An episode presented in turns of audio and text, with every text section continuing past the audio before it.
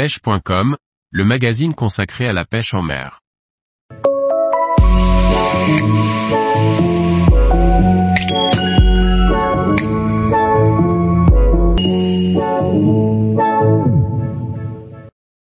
Pêche fine en sèche de la truite sur une petite rivière bretonne. Par Jean-Baptiste Vidal. Retour sur une petite session sur une belle petite rivière bretonne. Les truites sont actives, mais les gobages sont discrets et les poissons pas faciles à approcher. Une pêche fine s'impose en sèche avec une petite canne courte en soie de 3.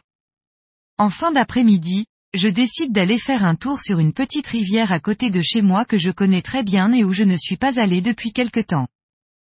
Je l'entretiens régulièrement en taillant les branches avec parcimonie tout au long de la saison pour pouvoir y pratiquer la pêche à la mouche et parfois emmener des clients. Elle fait 4 mètres de large tout au plus sur ce secteur. Il faut donc une canne courte et une soie fine et aussi savoir utiliser toute la panoplie que nous propose la pêche à la mouche afin de déposer ces mouches avec précision sur les postes à truite. J'ai choisi d'utiliser un petit bijou. La canne sage Dart en 6,6 soie de 3, et pour l'occasion, je vais tester une soie spécialement étudiée pour les petits cours d'eau.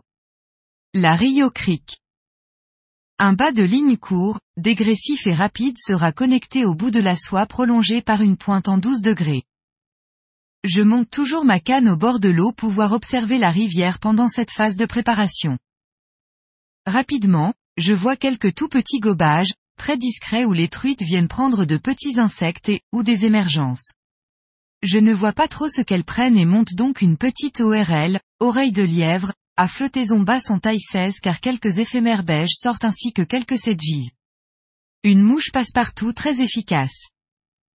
Je rentre dans l'eau plus en aval, très doucement, car la discrétion est une des clés de la réussite sur ce genre de petite rivière surtout en période estivale, par eau basse.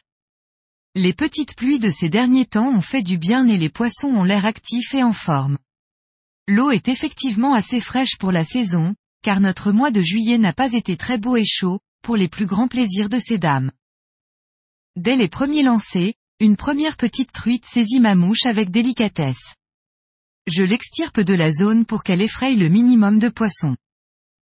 Je remonte, mais inévitablement, elle a dû faire peur à certaines de ses congénères, et plus aucun gobage.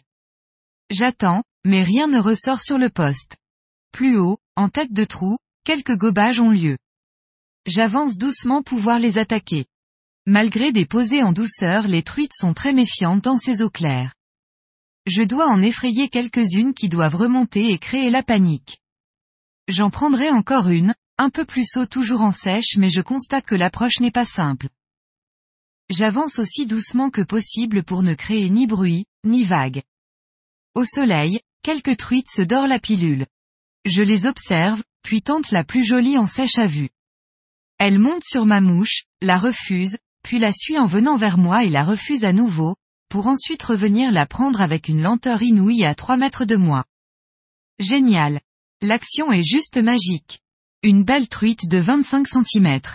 Un joli poisson pour cette partie de la rivière. J'enchaînerai quelques truites en restant en sèche et en alternant entre petits sedges en bécasse en taille 18 et petites émergentes à flottaison basse en 16. Les moucherons et petits scarabées peuvent aussi fonctionner en cette saison, mais elles préfèrent ce qui est clos. Chaque truite se mérite, car la moindre erreur et faux pas sont sanctionnés. Je profite de cette sortie pour encore couper quelques branches pour accéder au meilleur poste et pouvoir lancer.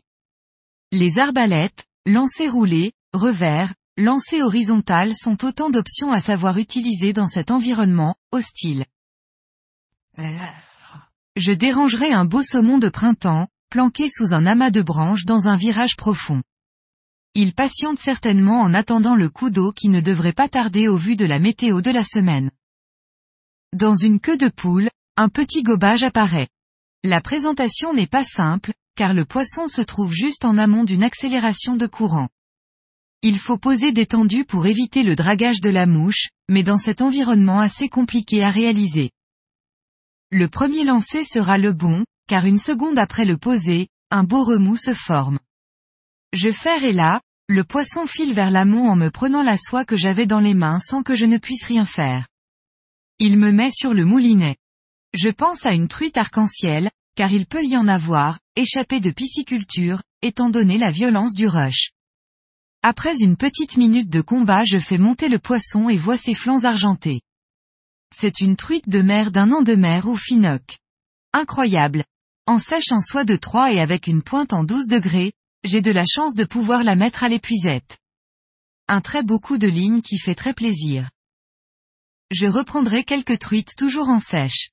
Certaines se déplaceront de plus d'un mètre pour venir chercher ma mouche en créant une vague. Une activité étonnante pour une fin de mois de juillet. C'est vraiment agréable ces superbes moments seuls dans la nature avec de jolis poissons sauvages d'une beauté rare. Merci Mère Nature. Tous les jours, retrouvez l'actualité sur le site pêche.com. Et n'oubliez pas de laisser 5 étoiles sur votre plateforme de podcast.